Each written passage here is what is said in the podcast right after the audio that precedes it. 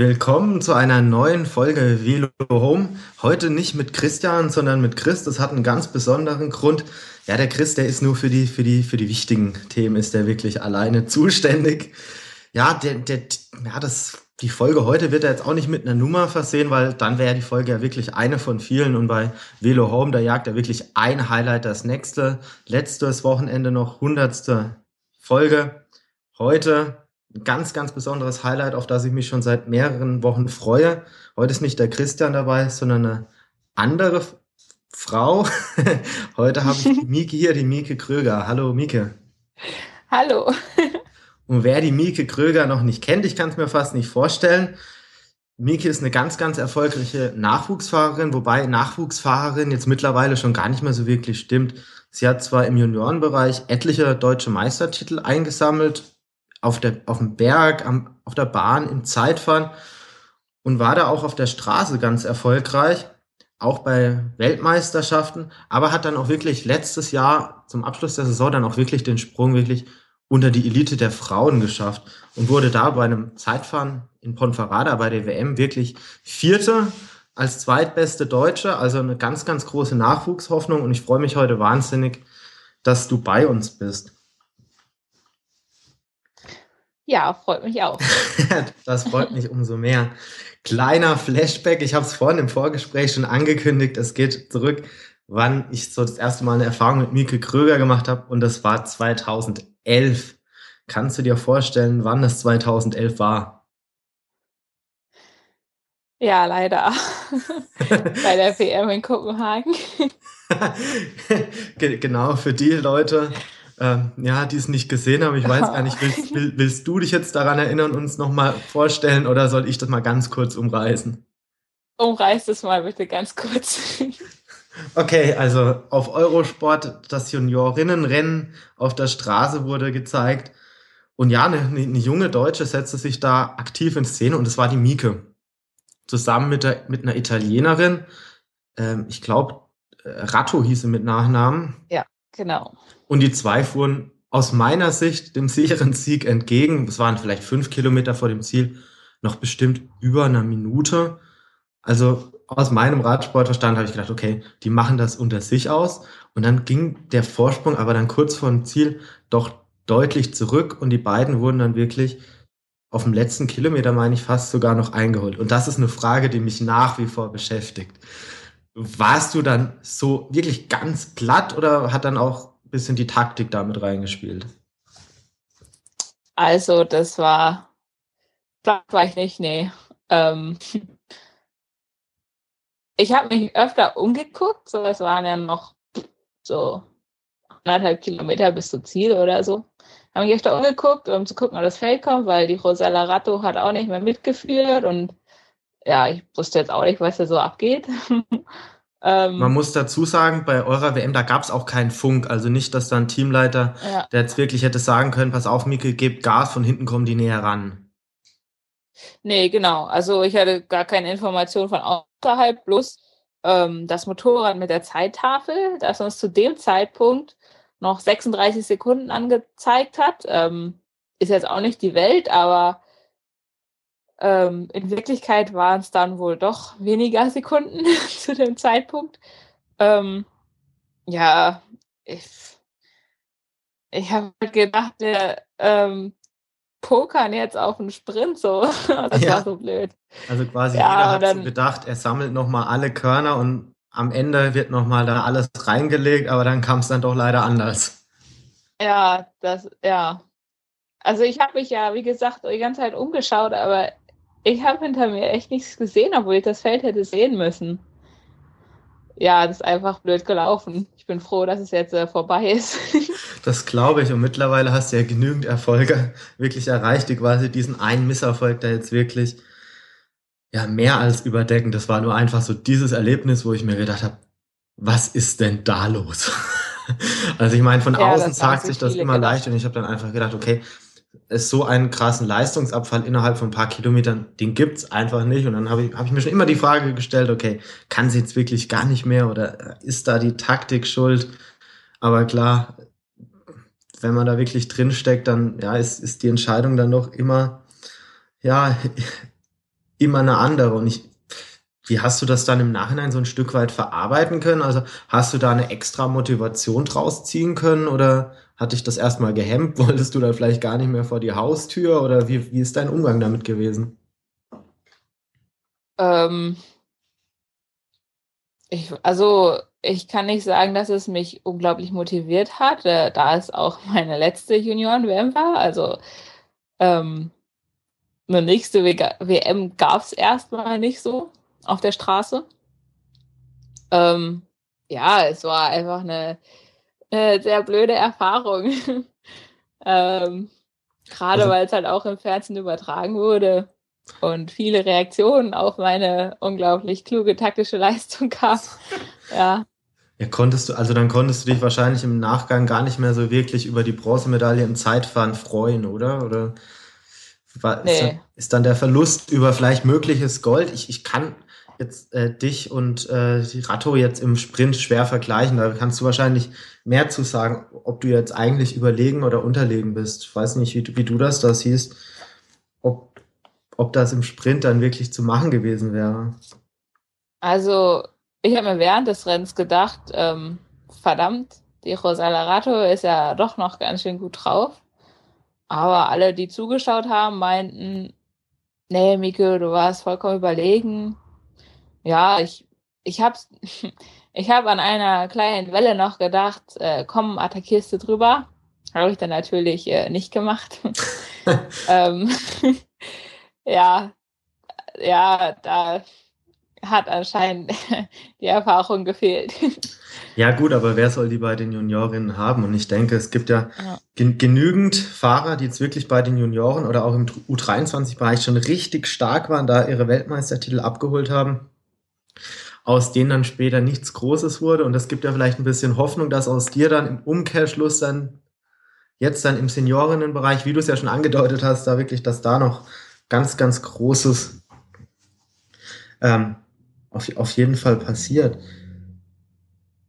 Jetzt haben wir im Juniorinnenbereich angefangen. Das, da, da fahren nur ganz junge Fahrer. Du bist auch jetzt noch ganz jung.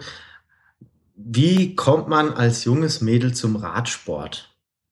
Also es ist doch jetzt eher selten. Also ich weiß jetzt nicht, ähm. ob es da Zahlen gibt, wie viele Radsportler in Deutschland wirklich aktiv Radsport betreiben. Aber wie, wie hast du, wie hast du da Blut geleckt? Also wie kamst du da?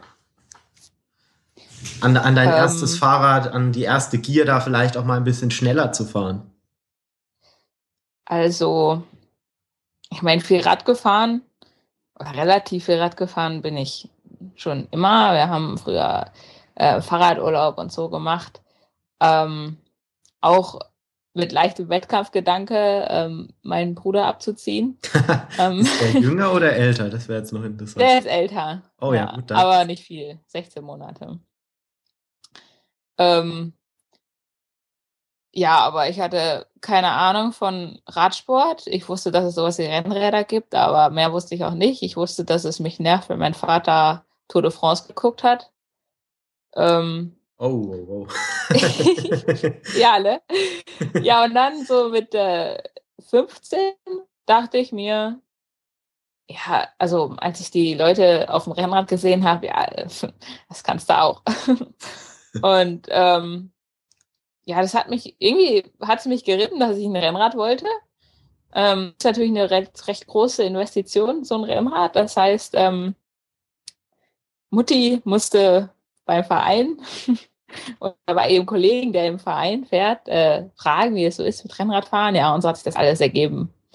Also eigentlich ist es nicht aus Interesse, sondern einfach, also aus Interesse am Radsport, sondern ähm, ja, einfach so entstanden. ich hatte weil, keine Ahnung vom Radsport. Weil du deinen Bruder abziehen wolltest, quasi. ja, der hat ja, als ich dann so angefangen habe, immer gesagt, Radfahren ist schwul, die rasieren sich die Beine, bla bla bla. Ähm, mittlerweile hat er auch ein Rennrad. Noch rasiert er sich nicht die Beine, aber das kommt schon noch. Ja, da gibt's ja wirklich zwei Philosophien. Also ich kenne doch einige, die sich die Beine rasieren und einige, die sich die nicht rasieren. Das ist ja so auch ein Glaubenskrieg. ja. Ähm, eins vorweg vielleicht zwischendurch. So Tour de France, hast du dann jetzt mittlerweile so ein bisschen Interesse dran gefunden? Oder immer noch, ja, selber fahren schön, aber jetzt wirklich so Radrennen verfolgen eher langweilig? Ähm, teils, teils. Also manchmal ist es ganz nett, äh, vom Trainer nach Hause zu kommen, die Gläser anzuschalten und anderen beim, Rad, beim Radfahren zuzugucken. Ähm, allerdings so eine lange Etappe bei der Tour mir komplett reinzuziehen. Ähm, ja, ich bin dann doch eher so der Aktivsportler und nicht der Passivsportler. Worin wir uns unterscheiden.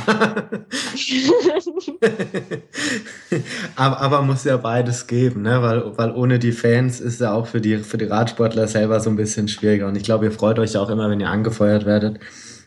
Ja, klar. So, ja, jetzt mein, mein kleiner Sprung.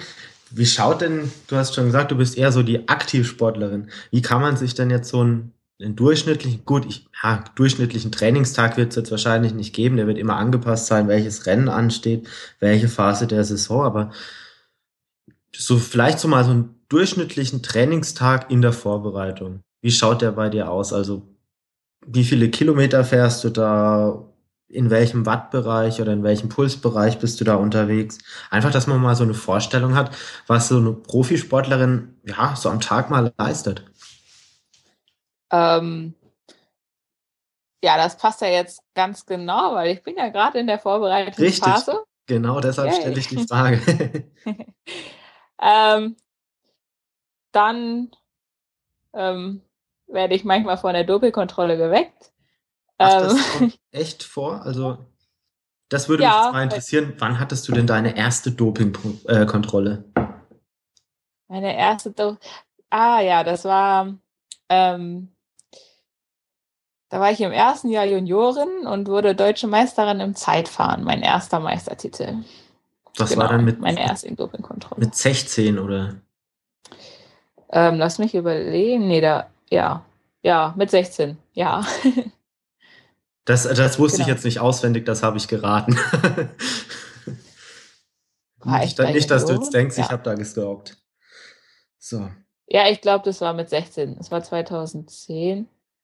Und es war vor meinem Geburtstag, ja. Müsste passen. Genau. Und, und wie kann man sich das vorstellen? Hast du, warst du darauf vorbereitet, dass sowas irgendwann mal auf dich zukommt oder war das dann erstmal, oh, was wollen die denn jetzt von mir? Das mit der Dopingkontrolle? Ja. Ähm, ich wusste, dass es sowas gibt, aber ähm, ja, eigentlich fand ich es ganz, eigentlich fand ich es ganz spannend. Ja, ich habe das halt gemacht so. Ich ähm, also das hört sich, wenn ich da jetzt mal dazwischen grätschen kann, ich habe das jetzt einfach gemacht. Ich gehe da jetzt mal von aus, das war jetzt eine Urinprobe. Oder? Ja, genau. ich habe das einfach mal so gemacht. Das ist eine gute Bezeichnung. ja, ich war echt immer zügig, ne? Also, ich bin einer der schnellsten. nee, ja. Super. Und jetzt aber dann, gut nachvollziehbar jetzt in den letzten Jahren wahrscheinlich ein bisschen regelmäßiger, weil du dann natürlich auf den Radar geraten bist, weil die Erfolge einfach auch da sind und ja, die, die Leute, die erfolgreich sind, die werden halt öfter getestet wahrscheinlich. Ja, genau. Also, Aber lässt sich das auf so eine Zahl pro Jahr ja, beschränken? Also wie viele Tests kommen da so auf dich zu? Ähm, ich sag mal so ähm, sechs bis neun. Oder das, sechs bis das, zehn. Das ist fast schon mehr, als ein Fußballer im Leben hat. Also da.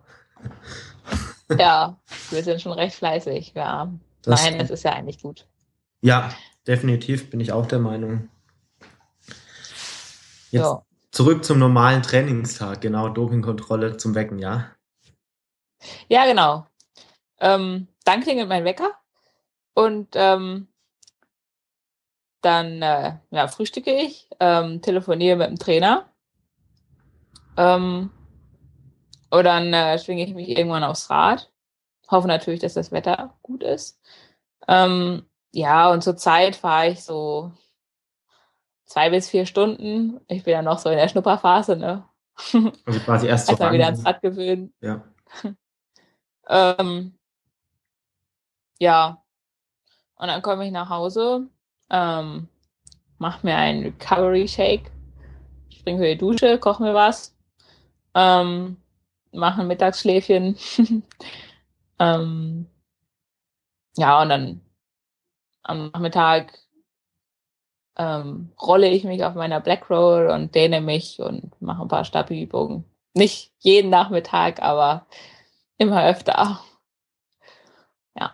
Was kommt denn in so einen Curry Shake so rein? Also ich habe gelesen, du, du studierst äh, ähm, Ernährungswissenschaften. Also vielleicht kannst du da mal so einen Tipp geben, was in so einem Curry Shake, was da so richtig, ja, ja, so leistungsfördernd ist. ähm, also wir haben vom Team ähm, Osmo Nutrition. Mm, das ist äh, speziell für Frauen angepasst. Ähm, ah, das sind allerdings, äh, ist es nur, äh, ja, Mineralstoffe und sowas. Also keine Proteine, keine Kohlenhydrate, keine Fette. Einfach nur, was der Körper so alles so von sich hat während des Trainings muss wird wieder aufgefüllt und ähm, schmeckt auch nicht besonders gut, deshalb ähm, mixe ich da ein bisschen Banane rein oder ähm, so Mandelmilch oder ähm, ein paar Rosinen, um es halt ein bisschen zu süßen okay, einfach ein bisschen okay. aufzupeppen. Genau, einfach um den Geschmack so ein bisschen zu halten. Genau. So, in dem normalen Trainingsbetrieb, da war jetzt das Studium ja gar nicht drin dabei. Gut, aktuell sind, glaube ich, noch Semesterferien. Hast du denn da jetzt schon mal so ein bisschen so Alltag auch gehabt mit Studium und Radsport oder versuchst du das so ein bisschen so eher aneinander vorbeizuführen und dann oder wie, wie kann ich mir das vorstellen? Wie funktioniert das denn eigentlich? Ähm, also im Wintersemester war ich ähm, sieben Tage in der Uni. ähm, war halt der Bahn geschuldet, dadurch, dass ich viel unterwegs war. Und ähm, in den sieben Tagen, ähm, ja, geht, geht man halt morgens zur Uni. Mm, und dann kommt man nach Hause, zieht sich schnell was zu essen rein und fährt dann halt los. Allerdings war es halt zu der Phase, musste ich jetzt nicht so richtig lange Einheiten fahren, dadurch, dass ich auf der Bahn unterwegs war. Ähm, ja, da ist der Tag halt schnell rum. und man spürt auch, was man gemacht hat den Tag über. Ja. Das, das glaube ich. Also das Bahntraining findet dann auch auf der Bahn statt oder holt man sich da teilweise auch auf der Straße so ein bisschen die Grundlage für die Bahn? Ja, ja, also ähm, das Bahntraining findet eigentlich, also für mich, bisher bloß bei den Bahnlehrgängen statt, vom Wettkampf in Frankfurt oder. Ähm, und äh, wenn wir nicht unterwegs sind und keinen Bahnlehrgang haben, dann trainiere ich auf der Straße. Und du hast schon vorhin gesagt, du hoffst ja, dass es dann gutes Wetter hat. Also im, gerade im Winter da, oder ja generell, wenn es dann mal schüttet. Also wie motiviert man sich da dann wirklich auf die Straße zu gehen und zu sagen, ich fahre da jetzt wirklich drei Stunden? Fällt dir das dann sehr schwer oder welche Psychotricks wendest du dann vielleicht an zu sagen, ja gut, es klappt jetzt dann doch und es wird was. Also ähm, ich freue mich immer auf den Moment danach. auf die Dusche und so. Aber ähm, ich muss dazu sagen, wenn es nicht gerade 10 Grad hat, ähm, mag ich es eigentlich auch im Regen zu fahren.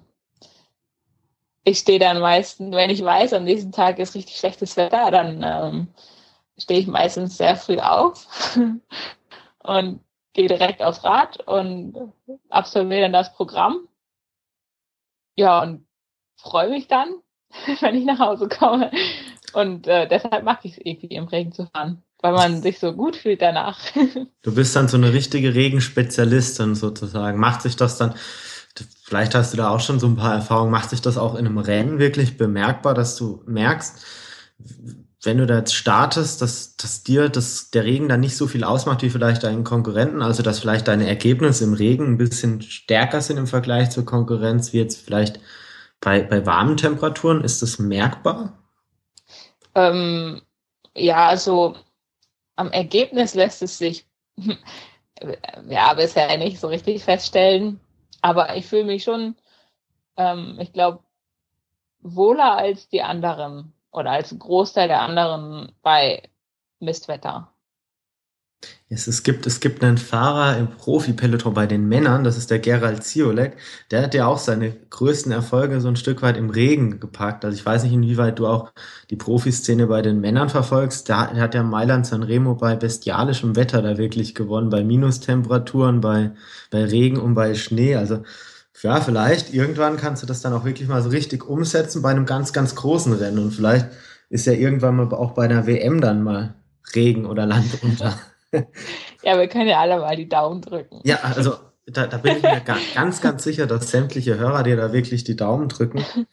Und, und apropos Hörer, die, also wir haben eine sehr, sehr große Base an, an Hörern, die sich sehr für Material interessieren. Also die ganzen Materialfragen, welche Laufräder werden benutzt, ja, welches Material generell. Kannst du vielleicht mal was sagen zur Ausrüstung von deinem Trainingsrad oder von deinem Wettkampfrad, welche Gruppen du da montiert hast, ob du selbst eine Tüftlerin bist, die da wirklich sehr, sehr viel Wert aufs Detail legt bei, beim Material, die da selbst mit anpackt, würde unsere Hörer, glaube ich, sehr interessieren, da ein bisschen was zu erfahren, wie das bei Profis da abläuft. Ja, gerne. Also, mein Rad ist ein Cervelo S5. Ähm, wir werden ausgestattet von SRAM und ZIP. Ähm, das heißt, ich fahre am Trainingsrad die SRAM Red 22, genau wie am Rennrad, ähm, mit ZIP 404. Ähm, ja, ist schön, ne? Also für mich ist das jetzt alles Fachchinesisch. Also wenn da mit mir jetzt jemand Bulgarisch geredet hätte, hätte ich genauso viel verstanden. Aber das liegt nicht an dir, das liegt an mir, weil ich einfach in, in puncto Materialfragen absolut überfragt bin. Aber ich denke, für unsere Hörer ist es ganz schön, dass auch, auch Sachen, die vielleicht mich jetzt nicht so sehr tangieren, trotzdem angesprochen werden. Ja. Wie werden denn ähm, im Training generell oder wie, wie werden da die Umfänge gesteigert? Also du bist eine sehr, sehr junge Fahrerin. Ich denke, du bist, was den Trainingsumfang angeht, vielleicht, also ich weiß es nicht, noch nicht so am absoluten Maximum, weil du vielleicht auch lang, langfristig rangeführt wirst an den, den absoluten Top-Bereich. Kannst du vielleicht was dazu sagen, wie jetzt in den letzten fünf Jahren vielleicht die Umfänge im Training sich da gesteigert haben, vielleicht anhand der Jahreskilometer? Ich glaube, das ist ein sehr, sehr anschauliches Indiz. Ähm, ja, ich weiß jetzt nicht genau, wie viele Jahreskilometer ich so fahre. Ähm, ähm, oder ja. oder so, so grob, grob eine Schätzung. Also wie viel sich da in den letzten Jahren vielleicht getan hat, auch vielleicht an der Intensität im Training oder die Distanzen, die man im Training auch fährt. Ja, also ähm, ich kann schon behaupten, dass die Distanzen also was ich jetzt gerade spüre, ähm, letztes Jahr wäre ich um die Zeit vielleicht noch zweieinhalb Stunden gefahren, jetzt war ich drei Stunden. Auch irgendwie von mir aus. Das wäre mir letztes Jahr nie eingefallen. Auch weil du ähm, jetzt für dich quasi so den Anspruch hast, du fährst jetzt in einem der weltbesten Teams, um es schon mal vorwegzunehmen. Und da ist auch der Anspruch da, quasi sich auch dementsprechend darauf vorzubereiten, um seinen Teil beitragen zu können, quasi ja, ich denke, das spielt eine große äh, Rolle, auch wenn nur im Unterbewusstsein, denke ich. Aber ähm, wenn ich jetzt so drüber nachdenke, ja, könnte sein. ja, und ja gut, du bist noch sehr, sehr jung. Da ist natürlich dann auch jedes Jahr, das dazukommt, nochmal ein großer Zuwachs auch zur Grundlage, die man generell dann ja wahrscheinlich, wahrscheinlich legt. Du hast jetzt im Vorfeld schon gesagt, gut, so ein richtiges Vorbild hast du jetzt nicht. Ich habe mir da im Vorfeld gedacht, gut, sehr, sehr gute Zeitfahrerin. Vielleicht, ja, hätte ich jetzt mal so gedacht, an Hanka Kupfernagel, die auch eine sehr, sehr gute Zeitfahrerin war. Oder eine Judith Arndt, die auch sehr gut im Zeitfahren war. Aber ja, sind es dann Fahrer, die du zumindest bewunderst oder, oder hast du da jetzt so gar keinen Bezug zu anderen Fahrern, jetzt aus einer Generation vielleicht über dir? Ähm, ja klar, also ähm, deren Leistung schätze ich natürlich hoch ein.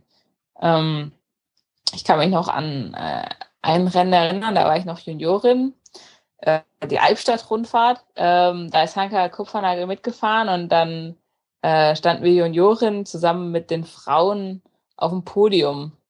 Ähm und äh, ja, das sind natürlich so Momente, wo man sich denkt, wow, jetzt stehe ich neben Hanka Kupfernagel. Und ähm, so. Ähm, aber ich, ja, wie gesagt, so ein richtiges Vorbild irgendwie, dass ich sage, so will ich sein, ähm, habe ich irgendwie nicht. Aber das ist, ja gut, das ist, ist ja auch schön, wenn man jetzt wirklich nicht versucht, zwanghaft in irgendeine Richtung zu gehen, sondern wenn man sich selbst ein bisschen so, ja, seine Zukunft offen lässt, in welche Richtung man sich da wirklich entwickelt. Du sagst gerade, boah, jetzt stehe ich neben Hanka Kupfernagel. Mir geht's aktuell so ein bisschen ähnlich. Ich sag, boah, jetzt interview ich da Mieke Kröger. Hey. okay. ja. Nee, das freut mich natürlich. ja, jetzt, jetzt habe ich deinen Blog auch in den letzten Jahren ein Stück weit verfolgt und auch die Rennen, die du bestritten hast. Also du bist ja schon ganz schön rumgekommen. Also da, da, da ist ja fast kein Kontinent mehr frei, auf dem du da jetzt noch nicht unterwegs warst.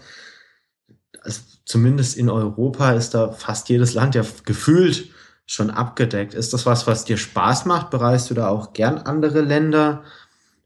Oder ist es für dich teilweise dann auch Stress?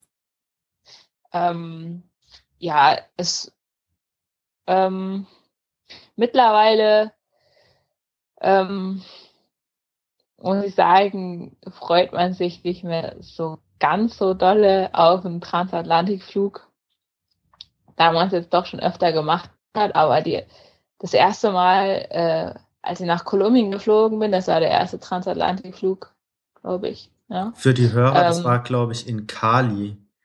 Genau, 2011. Und, richtig, und da hatten wir auch mal geschrieben danach und ich hatte gedacht, das sei Kalifornien und dann hattest du mich belehrt, das sei in Kolumbien. das noch. Oh. ja, das war ja, mein genau. Fehler, ja. Ähm, das war natürlich ein großes Abenteuer für mich. Und ähm, ja, also eigentlich, ähm, wenn es dann so auf die Reise zugeht, freue ich mich doch immer.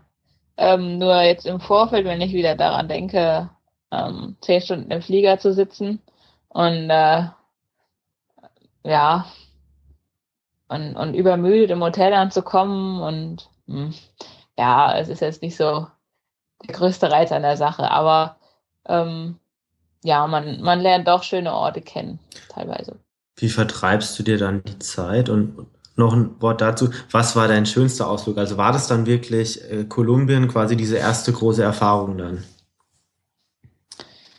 Ähm, ja, Kolumbien war schon. Ja, also doch, also wir sind da immer durch den Verkehr geflügt, äh, wie die Irren. Ich bin froh, dass ich noch lebe. Und äh, die ganze Stimmung auf der Bahn, ähm, die Bahn an sich, das, das ähm, ja, war alles so überwältigend, so, äh, weil ich mir noch keine großen Gedanken über irgendwas gemacht habe. Ja. Genau. Ach ja, wie ich mir die Zeit vertreibe ja, vor dem Wettkampf bin ich eher so der Recovery-Typ und bewege mich fast gar nicht, außer zum Essen. So dieser ähm, Faultier-Modus sozusagen, so man. ja, es ist, es ist wirklich so. Und irgendwie, irgendwie muss ich da, glaube ich, mal was dran ändern. Man kommt so gar nicht mehr aus so einem Trott raus. Ähm, und ähm, wenn der Wettkampf vorbei ist und man noch so zwei, drei Tage oder so hat, bevor es wieder losgeht, ähm, ja, dann nutzen wir manchmal die Zeit, um mit dem Rad ein bisschen die Gegend zu erkunden. Ähm, ja, genau.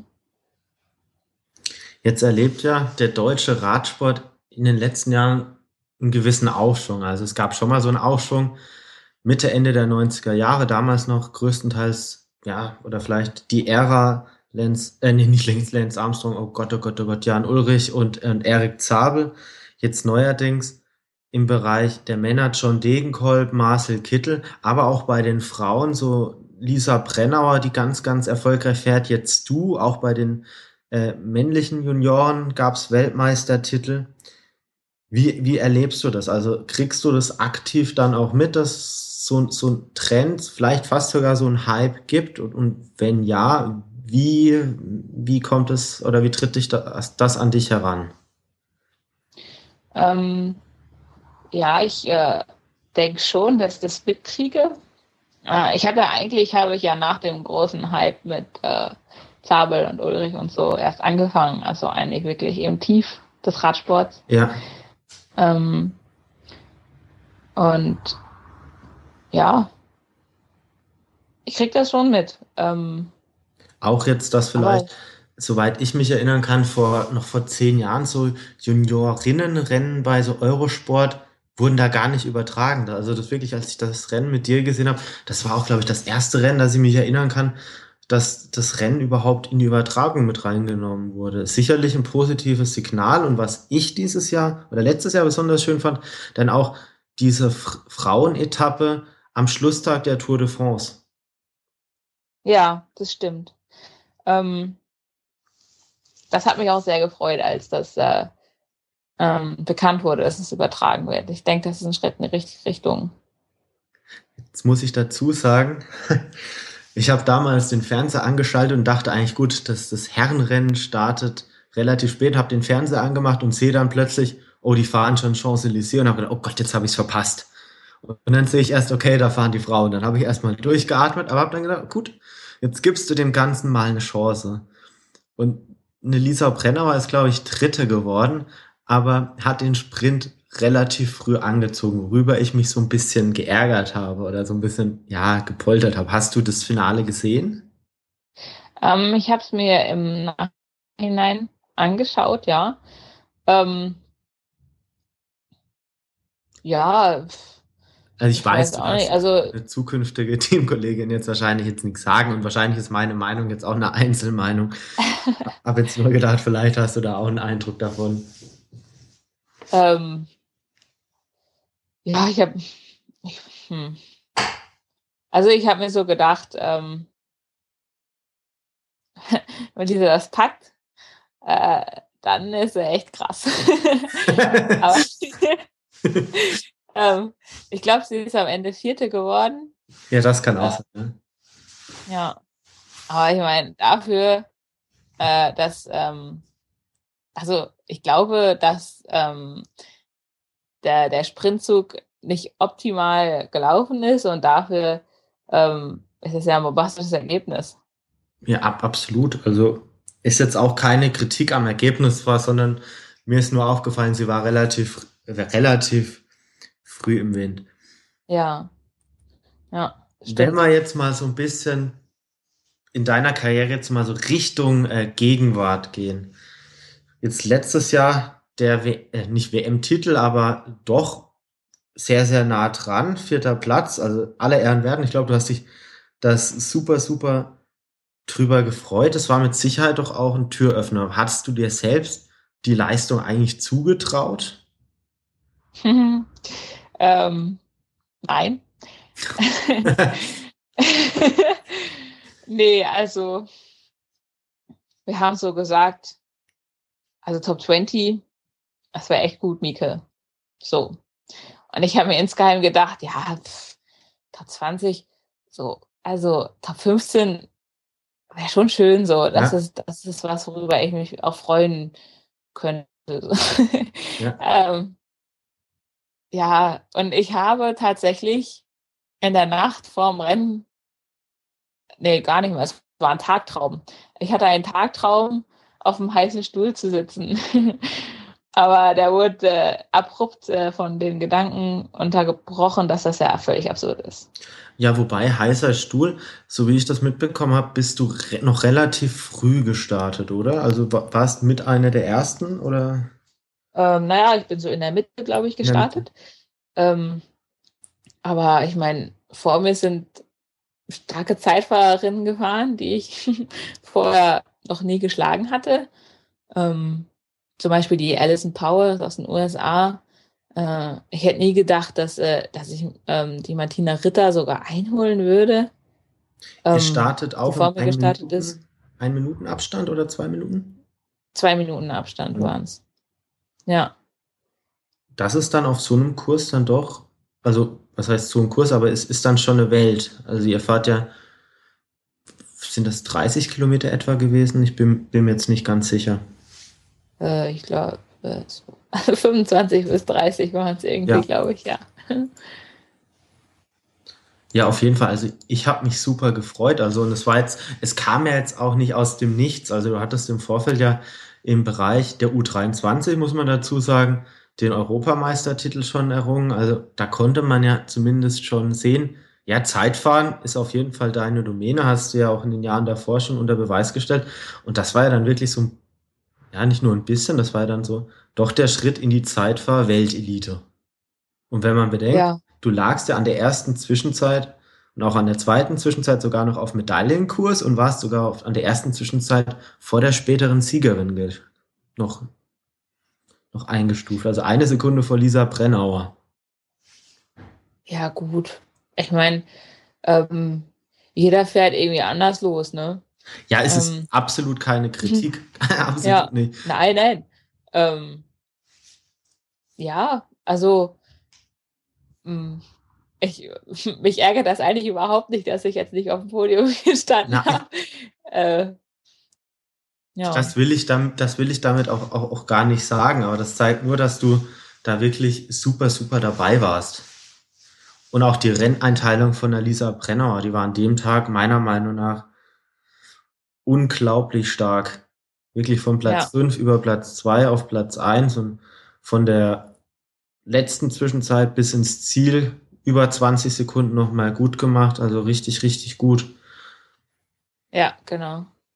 war, also ich habe es vorhin schon mal angesprochen, ja, WM war dann so ein Stück weit ein Türöffner. Wie viel oder wie groß denkst du war der Anteil deines WM-Ergebnisses daran, dass es mit dem neuen Team, mein Velocio oder Velocio Esram, das Ram, weiß nicht, wie man es genau ausspricht, da kennst du die wahrscheinlich besser aus. Wie groß denkst du war der Anteil äh, dieses vierten Platzes dann wirklich an der Entscheidung, ja, mit der Mieke probieren wir es?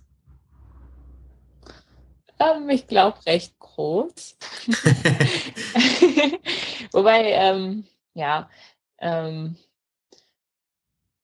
mh, ich glaube, mehr hat ähm, gezählt, ähm, wie ich mich da ähm, ausgekotzt habe. Also, dass du wirklich bis an dein Limit gegangen bist und alles rausgeholt Ja. hast, was ging. genau, ja. Ja gut, angesprochen habe ich schon neues Team und du triffst da wirklich auf zwei ganz, ganz große des deutschen Radsports, äh, Trixie Worak und Lisa Brennauer. Lisa Brennauer hat, wie gesagt, dieses Zeitfahren gewonnen. Ja. Ehemals in dem Team waren ja auch eine Judith Arndt oder eine Ina Joko Teutenberg. Also das Team hat definitiv eine deutsche Geschichte, ist irgendwann mal als mein T-Mobile-Team und hat gestartet und hat dann diese ganze Entwicklung über Columbia und High Road da mitgemacht. Und du bist Ja. da jetzt quasi, ja, die, die nächste deutsche Top-Athletin, die da jetzt, die da jetzt reinrutscht. Und hast natürlich, ich gehe mal von aus, so eine Lisa Brenner ist natürlich, auch wenn du jetzt sagst, ist vielleicht nicht dein Vorbild, aber zumindest eine Person, die du von der Leistung her schätzt und von der du vielleicht davon ausgehst, ja, da kannst du dir noch einiges abschauen, oder? Also wie groß war, ja, ich gehe von aus groß, wie groß war denn die Freude, dass dann wirklich dieses Angebot kam? Also, ähm, die Freude war riesig. Ich habe, also, da war ich gerade auf, oder es war kurz bevor wir nach Mexiko geflogen sind, ähm, oder nach Guadeloupe meine ich, ähm, als ich davon erfahren habe, dass dieses äh, Angebot tatsächlich besteht und ähm, ich konnte es eigentlich gar nicht fassen. Ähm, und jedes Mal, wenn ich drüber nachgedacht habe, ähm, war ich nur am Grinsen und es geht mir jetzt eigentlich auch so. Ja, ich glaube, Ähm. also ich merke es auch, wir haben es im Vorgespräch auch schon mal angesprochen, da warst du auch am Dauerlächeln, also, oder was heißt lächeln, aber hast, hast ein bisschen gelacht und man merkt dir an, dass, du, dass dich das sehr freut. Ja, extrem. Äh, Also, ähm, das war früher, was heißt früher? die Jahre zuvor in den äh, Frauenrennen immer so, wow, äh, damals halt noch Specialized to the Lemon und ähm, so, so unerreichbar. und ja, jetzt bin ich selbst in dem Team, das ist so, das ist so cool. Vor allem, es ist ja auch ein Team, das ja einen gewissen Zeitfahrbezug definitiv hat. Seit äh, dieser Teamzeitfahrwettbewerb wieder in das weltmeisterschaftliche Programm aufgenommen wurde, wurde dieses Team ja noch nie geschlagen. Und das ist natürlich ja. jetzt auch, das ich, nehme ich mal an, so das große Ziel auch für dieses Jahr, dass der Titel verteidigt wird. Und da, ich, ich sehe da für dich ganz, ganz große Chancen, dass du da, wenn, wenn du deine Zeitverleistung bestätigst, dann mit dabei bist. Und dann heißt vielleicht wirklich Ende des Jahres Weltmeisterin Mieke Kröger. Wie hört sich das dann für dich jetzt ja bei den zehn drinnen jetzt an? Also ist das was, was in deinem Kopf überhaupt schon möglich ist oder ist das noch ganz weit weg und möchtest du noch gar nicht dran denken? Ähm, ähm, also ähm, ich ja von allen Seiten immer, ja, Entschuldigung, ähm, schon wieder. Kein Problem. Dass das ähm, ja möglich ist und so, ähm, aber es ist trotzdem immer noch ein großes Stück Arbeit und äh, ich sehe mich da ehrlich gesagt auch gar nicht so extrem sicher in dem Team für äh, das Mannschaftszeitfahren. Also ich muss da erstmal meine Leistung bestätigen diese Saison. Genau. Aber jetzt hast du die Leistungsumfänge oder die, die Trainingsumfänge ja nochmal gesteigert. Gut, das ist nicht immer ein Indiz, aber ich sehe Ja, ich meine, wenn, wenn alles gut läuft, dann, äh, wenn ich nicht krank werde, wenn ich das Trainingslager gut absolvieren kann und so, dann, ähm, ja, hoffe ich schon, dass das was wird. Wünschen wir dir natürlich ganz, ganz viel Glück. Ja, jetzt hast du neue Teamkollegen, bist, bist gewechselt in das neue Team. Oder was heißt in das neue Team? Also das Team gibt es schon länger, aber für dich ist das Team jetzt neu. Jetzt, jetzt gab es schon das erste Trainingslager, Teamtreffen gab es schon. Wie sind denn jetzt so die ersten Eindrücke? Ist das alles jetzt so ein bisschen professioneller oder was ist anders? Ja, es ist mega professionell und toll. ähm. die Trainingslager, die sind von vorne bis hinten wunderbar durchstrukturiert und ähm, es ist eine super Stimmung. Ja. Wo, wo, wo ging es im Trainingslager hin? Ähm, das erste Mal war im Dezember, da waren wir auf äh, Lanzarote. Ja, ich glaube schon. Und ähm, das zweite Mal jetzt im März, da war ich noch im Pausenmodus. Ich durfte aber trotzdem mit, ähm, waren wir am Gardasee. Schön. Das ist doch, ist doch echt schön. Ja. Wie haben dich denn da deine neuen Teamkollegen so empfangen? Gibt es da einen besonderen Bezug dann zu den Deutschen, zu einer Trixie Worak oder Lisa Brennauer oder ist dann auch das Internationale in dem Team dann wirklich so weit, dass man wirklich zu jedem dann Kontakt hat? Also das sind ja doch einige verschiedene Nationalitäten da wirklich vertreten. Oder? Ja, also ich wurde äh, sehr herzlich empfangen und äh, total offen. Ähm, ja, so, also es wird sich bemüht, über Englisch zu reden. Wenn natürlich äh, jetzt äh, ich nur mit Lisa oder Trixie rede, dann äh, reden wir natürlich Deutsch, aber ja, also eigentlich kann man mit allen reden und sind alle super nett und freundlich und offen, ja. Gab es sowas wie ein Einstiegsritual, dass, dass jede Fahrerin, die neu dazukommt, irgendwie vielleicht eine Rede vor gesammelter Gruppe oder irgendwie einen blöden Eck, den man da machen muss, um da wirklich ins Team integriert zu werden? Gab es sowas? Nee, zum Glück noch nicht. vielleicht äh, kommt das ja noch. da, da, natürlich, also das könnte natürlich noch kommen.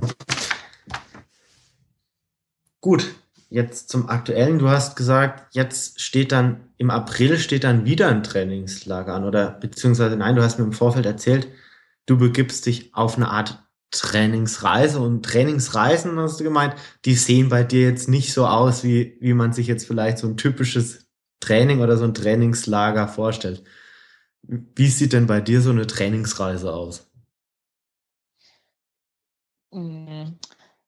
Also letztes Jahr habe ich das schon einmal ausprobiert. Das war eine relativ spontane Aktion. Ähm, da habe ich mir einen, jetzt bitte mal die Ohren zu halten, ähm, einen Gepäckträger ans Rad gebaut. Ans Rennrad? ja. ja, der Zweck heiligt die Mittel, oder wie nennt man das? ja, kann man so sagen, ja. Äh, ähm, genau, und habe einfach meine zwei Packtaschen, mit denen ich übrigens auch schon früher als Kind im Fahrradurlaub war, ähm, ähm, habe ich gepackt und bin losgefahren. Äh, bin so, habe so eine Tour durch Deutschland gedreht, erst in den Norden äh, und dann die Elbe hoch bis nach Bad Schandau. Ähm, da bin ich ja zwölf Tage, glaube ich, unterwegs gewesen. Ähm, ja, dann äh, wieder mit dem Zug zurück äh, bei allerblödesten Sauwetter und Gegenwind. Also genau deine Bedingungen quasi. ja, ja. Wie gesagt, währenddessen denkt man so, Alter, was tue ich mir hier gerade an? Aber jetzt im Nachhinein sind die Erinnerungen einfach viel intensiver als eine Erinnerung an ein Mallorca-Trainingslager. Genau. Und ähm, dieses Jahr äh, versuche ich die ganze Sache etwas äh, landschaftlich schöner und äh, anspruchsvoller zu gestalten. Ähm, ich werde ähm, erst ein bisschen den Rhein hochfahren und dann äh, über, von Freiburg aus nach Frankreich übersetzen, ähm, am südlichen Rand der Vogesen langfahren bis zur Ardèche und dann die Ardèche runter und Ende hoffentlich auf dem Mont Ventoux. wow. Na, das hast du vorhin jetzt noch nicht gesagt. Also das, das, das klingt ja, das, wirklich spannend. Und ist ein, würdig, ja. ist ein würdiges Finale. Ja, finde ich allerdings auch. Warst ich hoffe, das Wetter spielt mit. Wie bitte? Nein, ich war noch nicht dort. Ich hoffe, das Wetter spielt mit und es ist kein Schnee oder so da oben. Ja, das, das wünschen wir dir auf jeden Fall auch. Und das ziehst du dann ganz alleine durch oder fahren da Freunde mit oder Teamkollegen oder?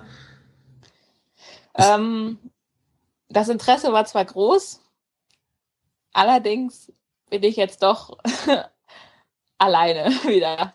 Äh, wobei ähm, äh, in Freiburg kenne ich ein paar Leute und äh, da habe ich schon eine Begleitung für meine vierte Etappe.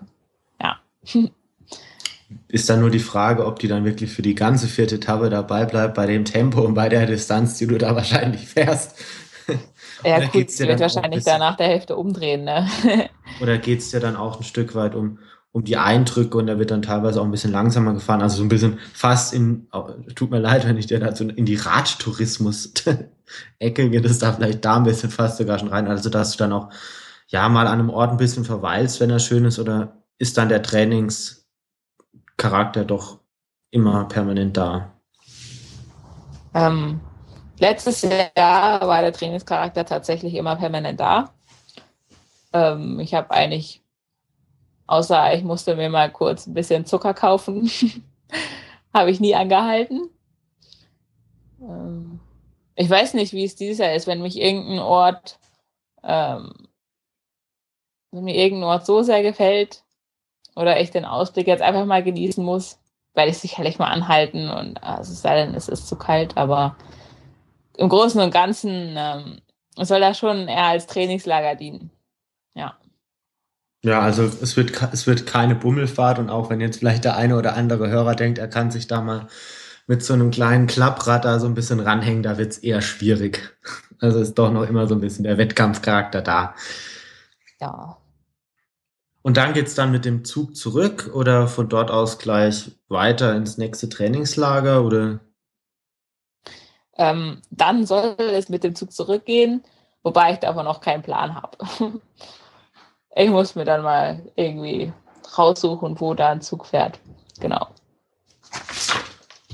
Jetzt haben wir dann ja, auch wenn du dann zurück bist, ist ja dann quasi schon Anfang April oder, oder Mitte April, ich weiß nicht, wie lange das jetzt dann wirklich dauert oder wie viel Zeit du dir dafür nimmst.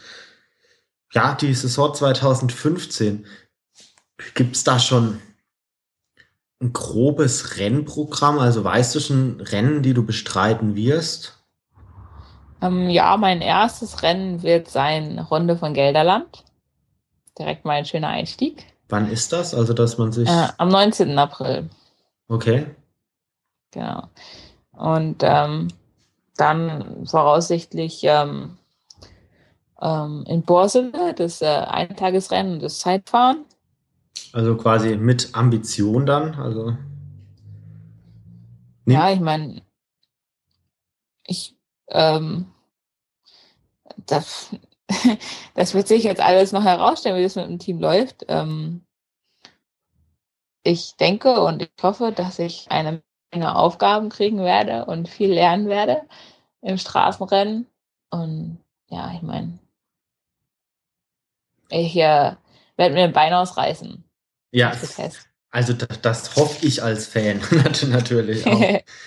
Ab, ja. Apropos Fan, gibt es denn schon Termine irgendwann im Jahr, wo vielleicht auch mal deutsche Fans sich dann sehen können oder dich anfeuern können? Gibt es in Deutschland Rennen für die Frauen, wo du weißt, dass du am Start sein wirst? Also vielleicht mal außerhalb von den deutschen Meisterschaften. Ich denke mal, da wirst du am Start sein. Genau. Ähm, natürlich gibt es die Thüringen-Rundfahrt.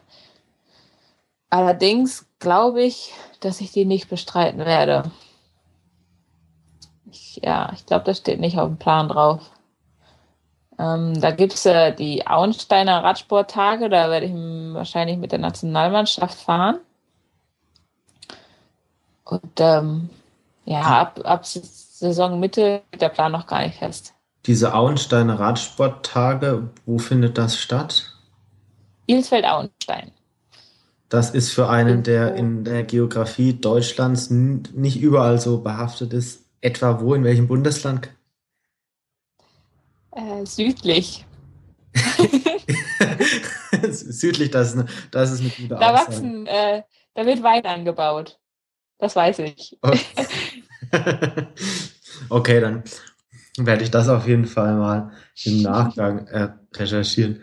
Hast du dir denn fürs nächste Jahr irgendwie so ein ein Rennen dann auch so rausgepickt, so, so ein Rennen, bei dem du wirklich brillieren willst oder wo du sagst, falls du die Möglichkeit hast, in der ersten Saison da wirklich so ein Ziel wirklich dir persönlich zu setzen, da willst du möglichst in Topform sein und die bestmöglichste Leistung abrufen? Ähm, ohne mich da jetzt äh, zu sehr unter Druck setzen zu wollen. Ähm, also die absolute Topform will ich natürlich zur Straßen-WM haben. Ähm, und davor, ja, ähm, gibt es ja die U23-Europameisterschaften. Genau. Das ist jetzt noch so ein Punkt, der mich jetzt interessiert. Du bist ja jetzt mit 21 oder Ende des Jahres dann 22 quasi noch in der U23 startberechtigt. Könntest du dann bei der Weltmeisterschaft auch in der U23-Klasse starten oder ist das so wie im Männerbereich, dass Fahrer, die jetzt einem World Tour Rennstall angehören, quasi für dieses Rennen gesperrt sind? Bei den Frauen gibt es äh, keine U23 WM. Da gibt es nur die U23 Europameisterschaft. Okay, also Entweder auf jeden Fall äh, bei den Seniorinnen wieder starten, so wie letztes Jahr. Das, okay, gut, das war was, das war mir jetzt noch nicht, nicht ganz so bekannt. Da lernt man jetzt, jetzt immer mit, mal wieder was, was dazu. Das ist ja auch schön. Jetzt ja.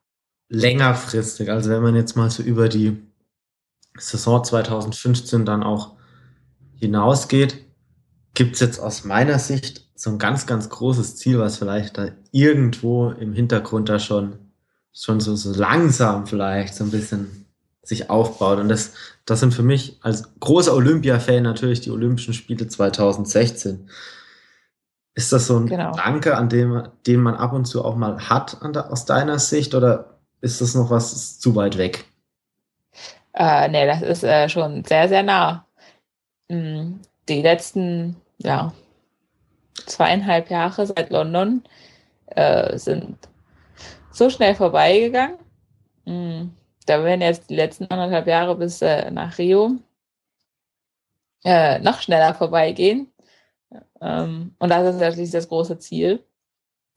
äh, da werden viele Gedanken dran verschwendet. Das ist ja auch schön. Jetzt bist du eine Fahrerin, die jetzt nicht nur auf der Straße da jetzt wirklich absolut schon erfolgreich war, sondern du bist jetzt ja auch schon auf der Bahn sehr, sehr erfolgreich gewesen. Wenn du es dir aussuchen müsstest, wo legt denn da jetzt eher so der Fokus drauf Richtung Rio? Oder wo siehst du eher die Chancen? Oder denkst du, dass man beides auch sehr, sehr gut miteinander kombinieren kann? Hm. Ja, das ist wirklich eine schwierige Frage. Ne? Sicherlich, ähm, also der Fokus liegt äh, schon auf der Bahn. Da sind wir gerade ganz gut dabei, uns zu qualifizieren in der Mannschaftsverfolgung ja, sicherlich äh, kommt vielen der Gedanke, ähm, dass es in Zeitfahren auch was werden könnte. Aber ja, da, dazu ähm, ja, kann ich eigentlich noch gar nicht so viel sagen. Kennst du da den Kurs schon oder gibt es den Kurs für Rio schon? Also so, dass man sagen kann, okay, der Straßenkurs ist jetzt vielleicht ja, nicht ganz so passend oder ich weiß nicht, ja, also der Straßenkurs, der ist wirklich ähm, echt hart. Also Höhenmeter, technisch. da geht es richtig hoch und runter. Und äh, der Zeitfahrkurs ähm, war mal relativ flach, ähm, ist jetzt allerdings auch relativ bergig geworden. genau. Das ist sicherlich auch ein Kriterium, das man nicht außer Acht lassen sollte. Du hast schon angesprochen, viele Höhenmeter und das liegt dir vielleicht nicht ganz. Wo siehst du denn generell so deine Stärken und Schwächen so als Fahrerin? Oder in welchem Bereich denkst du, dass du in der, oder an welchem Bereich arbeitest du gerade am intensivsten, dass du dich vielleicht sogar zu einer kompletten Rennfahrerin entwickeln kannst? Ähm, ja, meine Stärken sind zurzeit sicherlich ähm, das Zeitfahren und ähm, ja, ich bin eher so der Rouleur. Ne? Ähm, äh, ja, an den Bergfähigkeiten bin ich am Arbeiten. Ich äh, trainiere jetzt schon öfter mal etwas bergiger. Auch meine Runde durch die Ardèche, die wird sicherlich höhenmetertechnisch sehr anspruchsvoll. Jetzt ist, ja, jetzt, aber das wundert mich jetzt wirklich, weil ich habe jetzt auch bei der Vorbereitung gelesen, dass du deutsche Bergmeisterin warst oder vielleicht auch noch bist. Ich bin mir jetzt nicht mehr ganz sicher. Aber ja. ich dachte immer, deutsche Bergmeisterin wird man doch nicht, wenn man am Berg schwach ist. Ähm, das Ding war halt, dass das Ziel unten war. Und äh, also. Quasi, es ist viel wieder zusammengelaufen und die Fahrer, die vielleicht sich abgesetzt hatten, sind nicht mehr ganz bis ins Ziel gekommen, oder? Naja, also es war schon so, dass ich immer mit über den Berg gekommen bin. Das war in Ilsfeld, Auenstein. ja. Im, südlich meinst du? genau, südlich, da wo Wein gebaut wird, genau. ähm, also wenn das Ziel oben gewesen, also ich bin mit über den Berg gekommen, aber das Ziel war halt nicht oben. Und äh, wenn das Ziel oben gewesen wäre, wäre es sicherlich äh, wahrscheinlich anders ausgegangen. Okay. Okay, weil das war nur was, was mich jetzt so ein bisschen gewundert hatte. Bergmeisterin und dann aber Schwächen am Berg war jetzt was, was ich nicht so ganz einordnen konnte. Ja, jetzt habe ich es im Vorfeld auch schon gesagt. Es gibt noch so eine kleine Preisübergabe, aber so wirklich was zu übergeben haben wir jetzt nicht. Es ist eher was Emotionales, was wir dir noch überreichen wollen. Und zwar hat der Velo Home Podcast zum Ende letztes, letzten Jahres erstmalig eine Prämierung der Fahrer durchgeführt. Also da gab es dann verschiedene Kategorien. Bester Fahrer, beste Fahrerin und unter anderem gab es dann auch die Kategorie beste Newcomerin. Und da habe ich mich ganz stark dafür eingesetzt und das hat auch, hat auch ganz klar ein einstimmiges Ergebnis herbeigebracht dass, dass wir uns da für dich entschieden haben. Also herzlichen Glückwunsch vom Team Velohof Podcast. Also wenn es beim Felix Award nicht ganz geklappt hat, bei uns bist du quasi die Nummer eins. yes! Endlich! Wir würden uns auch freuen, wenn das noch viele, viele Jahre weiter so geht und wenn du weiterhin erfolgreich bist. Ich denke, wir haben jetzt alles, was jetzt ja, erstmal so zu besprechen war, besprochen. Ich denke, du hast den Hörern viele, viele interessante Einblicke in dein Alltag, in dein, in dein Leben und auch in dein Profileben da gewährt. Es hat mich sehr, sehr gefreut, dass du dir die Zeit genommen hast. Also es ist wirklich ein absolutes Highlight für mich und auch für den Velo Home Podcast. Wir wünschen dir, und ich denke, da kann ich auch im Namen der Hörer sprechen, ganz, ganz viel Glück für die Saison, dass es dann auch mit dem WM-Zeitfahren klappt. Wir wünschen dir ganz, ganz viel Spaß bei deiner Tour, dass du die Höhenmeter auch gut wegsteckst und ja, weiterhin auch alles Gute. Und in ja, dem Sinne danke. würde ich dann jetzt hier quasi auf die Sendung einen Deckel drauf machen und bedanke mich sehr bei dir. Danke, Mieke. Ja, gerne.